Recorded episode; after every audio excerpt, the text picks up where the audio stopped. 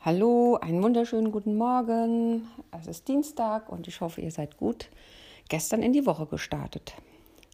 Kannst du dir vorstellen, dass es Menschen gab, denen man verbot, lesen und schreiben zu lernen? Na, vielleicht denkst du, haben die ein Glück?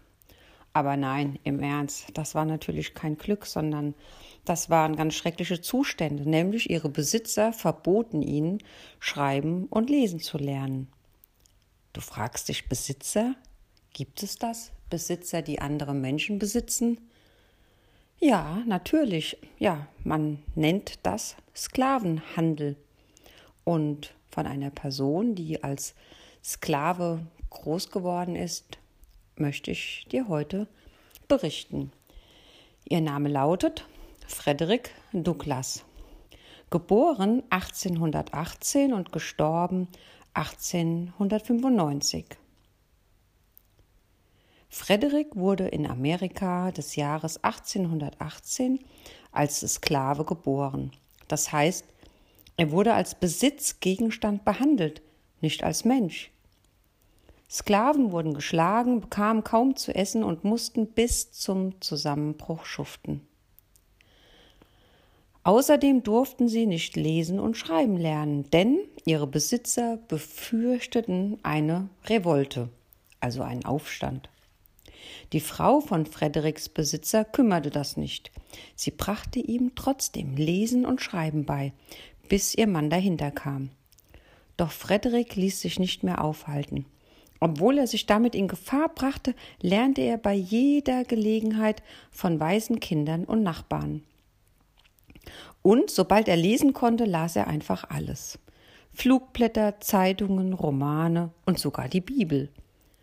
Und so erfuhr er, was es mit der Sklaverei auf sich hatte und bildete sich seine eigene Meinung dazu. Er sprach mit anderen Sklaven darüber und gab sein Wissen und seine Ideen weiter. Frederik versuchte zweimal aus der Sklaverei zu entkommen und wurde wieder gefasst. Beim dritten Mal hatte er jedoch Erfolg. Dabei wurde er von der sogenannten Untergrundeisenbahn unterstützt, einem Netzwerk, das Sklaven auf geheimen Wegen in die Freiheit schmuggelte. Als freier Mann heiratete er, bekam Kinder und trat in ganz Amerika öffentlich auf. Er kämpfte nicht nur gegen die Sklaverei, sondern auch für Frauenrechte, für die Unabhängigkeit Irlands und vieles andere. Er beriet sogar Präsidenten, hielt Vorträge und schrieb drei Bücher, die unzählige Leser fand. Auch dank Frederiks Einsatz wurden im Jahr 1865 alle Sklaven zu freien Menschen erklärt. Doch in den USA kämpfen die Schwarzen bis heute noch um eine echte Gleichberechtigung.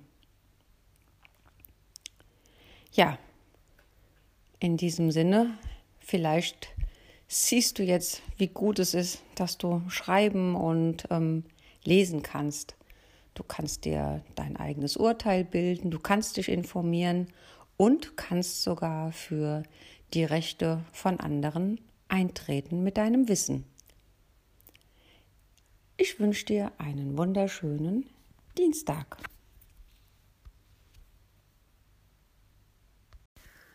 Hallo, einen wunderschönen guten Morgen, liebe Schülerinnen und Schüler. Heute ist Mittwoch und wir haben schon die Hälfte der Woche geschafft. Weißt du, dass du wichtig bist, zum Beispiel für deine Familie? Weißt du, dass du eine Aufgabe hast und eine Bedeutung, zum Beispiel für deine Klasse? Weißt du, dass du eine Bestimmung, eine Berufung hast hier auf dieser Erde? Du würdest fehlen, wenn es dich nicht gäbe, nämlich einfach so, wie du bist. Damit du das ein bisschen besser verstehst und auch wirklich glauben kannst, möchte ich dir heute die Geschichte der kleinen Schraube vorlesen. Eine kleine Schraube saß in einem riesigen Schiff mit tausend anderen Schrauben und hielt zwei Stahlplatten zusammen. Eines Tages sagte die kleine Schraube Ich bin nur eine kleine Schraube unter tausend anderen Schrauben. Auf mich kommt es auf diesem Schiff nicht an. Ich will es mir ein bisschen bequem machen. Viel helfen kann ich hier sowieso nicht. Als die anderen Schrauben hörten, dass da eine von ihnen locker werden wollte, protestierten sie und riefen Bist du verrückt? Wie kannst du nur denken, dass es auf dich nicht ankäme? Wenn du herausfällst, dann wird es nicht lange dauern, bis auch wir locker werden und herausfallen. Zwei größere eiserne Stangen schlugen auch Alarm. Um Gottes Willen, haltet die Platten zusammen, sonst ist es auch um uns geschehen. In Windeseile ging das Gerücht durch das ganze Schiff. Die kleine Schraube hat was vor. Alle waren entsetzt. Der riesige Körper des Schiffes ächzte und bebte in allen Fugen. Und alle Stangen, Platten und Schrauben sandten gemeinsam eine Botschaft an die kleine Schraube. Wir bitten dich ja nur an deiner Stelle zu bleiben. Wir brauchen dich. Wenn wir nicht alle zusammenhalten und jeder seine Aufgabe erfüllt, wird das ganze Schiff untergehen und keiner wird den Hafen erreichen. Die kleine Schraube hörte die Bitten der anderen und begann zu verstehen. Egal wie klein jemand ist, auf einem Schiff ist jedes einzelne Teil wichtig. Ganz egal, ob groß oder klein. Alle werden gebraucht, damit das Schiff den Hafen erreichen kann. Nun wusste die kleine Schraube, dass es auch auf sie ankam. Sie hielt nun gern die Platten zusammen und freute sich, ein wichtiger Teil des großen Schiffes zu sein. Vielleicht ist das Schiff deine Schulklasse und genau du bist dort wichtig. Vielleicht ist das Schiff deine Freundschaft mit einer anderen Person und genau da bist du auch außerordentlich bedeutungsvoll. Vergiss das nie.